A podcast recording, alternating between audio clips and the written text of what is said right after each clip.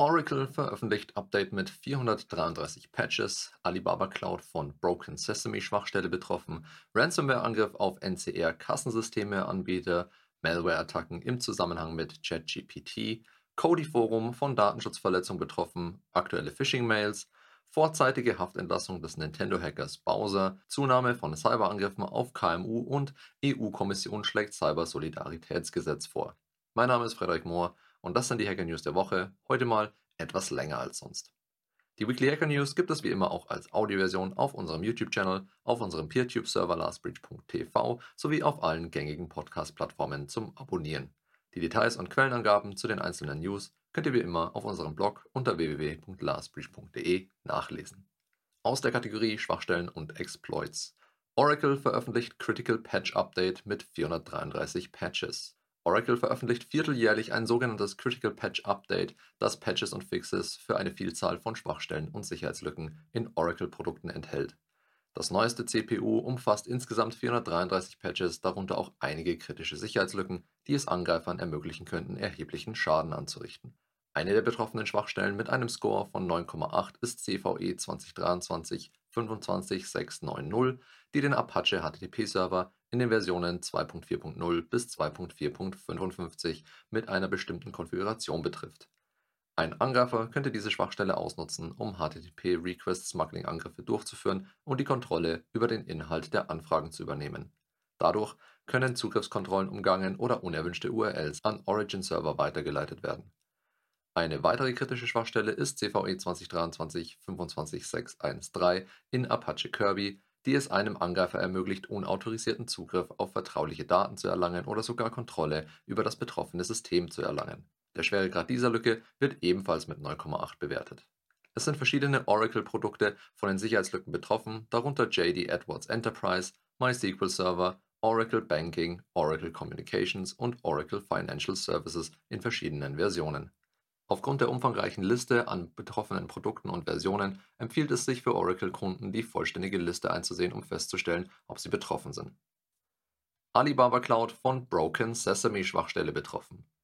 Alibaba Cloud war von einer Schwachstelle in ihrer Datenbankdienste betroffen, die potenzielle Angriffe ermöglichte. Die Schwachstelle wurde von Wiz Research entdeckt und wurde als Broken Sesame bezeichnet. Die Researcher weisen auf zwei kritische Faktoren hin.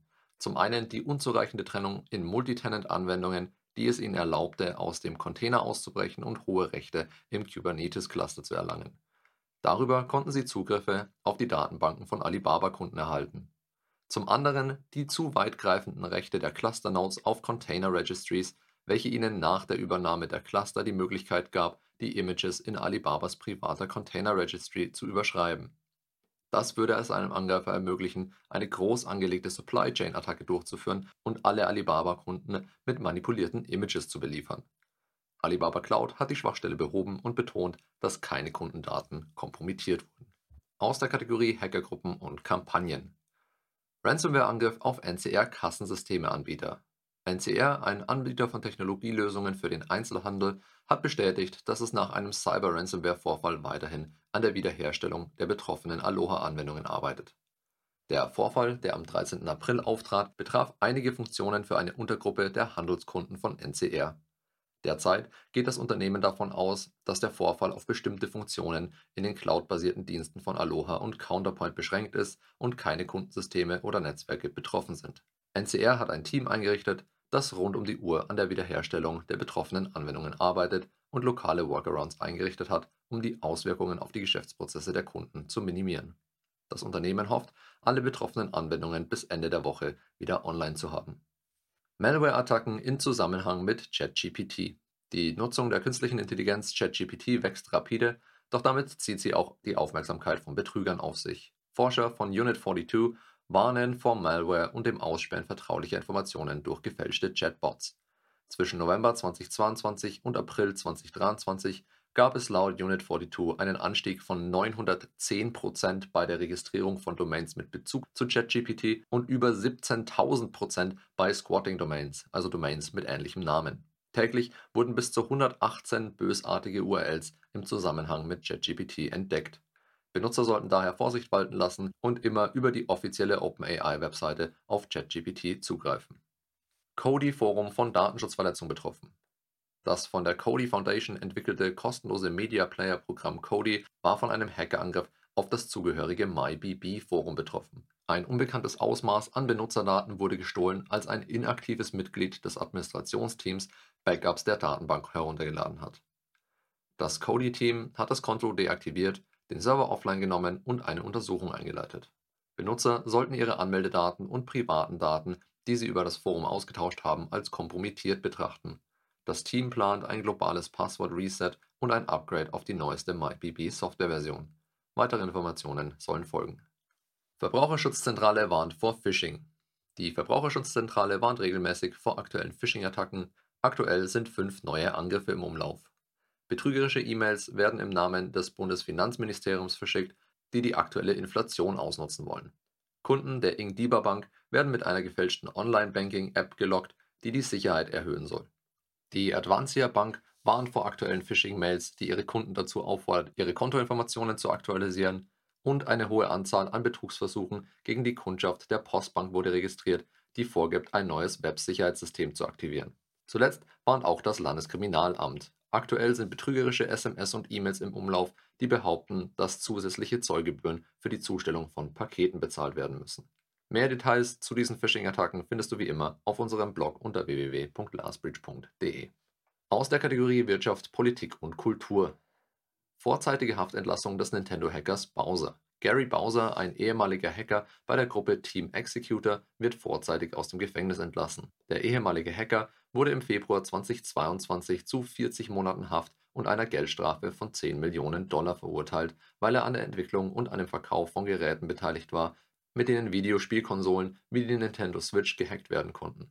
Auf diese Weise konnten Nutzer die Sicherheitsvorkehrungen der Konsole umgehen und Spiele kostenlos spielen. Bowser wird nach Kanada zurückgeschickt, wo er lebt, aber er wird möglicherweise für den Rest seines Lebens zahlen müssen.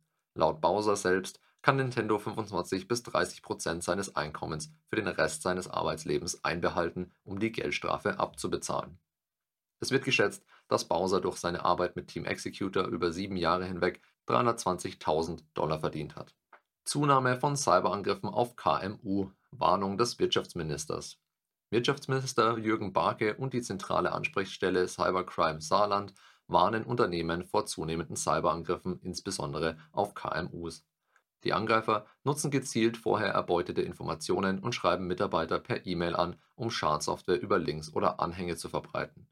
Barke empfiehlt Präventivmaßnahmen wie regelmäßige Mitarbeiterschulungen, Installation von Sicherheitsupdates und Virensoftware sowie Durchführung von Backups und Netzwerksegmentierung.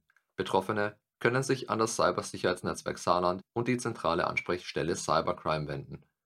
Das Bundesamt für Sicherheit in der Informationstechnik BSI gibt allgemeine Empfehlungen bei einem Sicherheitsvorfall. Und da wir gerade beim Thema sind, können wir die Werbung heute kurz halten. Genau für diese Fälle gibt es nämlich unsere Sicherheitsschulung für Mitarbeiter. Kontaktiere uns einfach über www.lastbridge.de und probiere die Schulung aus ich habe gehört, die soll recht gut sein. Und jetzt direkt zur letzten Nachricht für heute. EU-Kommission schlägt Cybersolidaritätsgesetz vor. Die EU-Kommission schlägt ein Cybersolidaritätsgesetz vor, um die Cybersicherheitskapazitäten in der EU zu stärken. Es soll die Erkennung und Abwehr von Cyberdrohungen verbessern, kritische Einrichtungen schützen und die Zahl qualifizierter Fachkräfte erhöhen. Eine europaweite Infrastruktur aus Sicherheitseinsatzzentren soll grenzüberschreitende Cyberbedrohungen rechtzeitig erkennen und davor warnen. Das war's für diese Woche. Die Weekly Hacker News gibt es als monatlichen Newsletter auf unserem YouTube-Channel oder als reine Audioversion auf rss.com sowie diversen Podcast-Plattformen zum Abonnieren. Danke fürs Zuhören und bis zum nächsten Mal. Stay safe.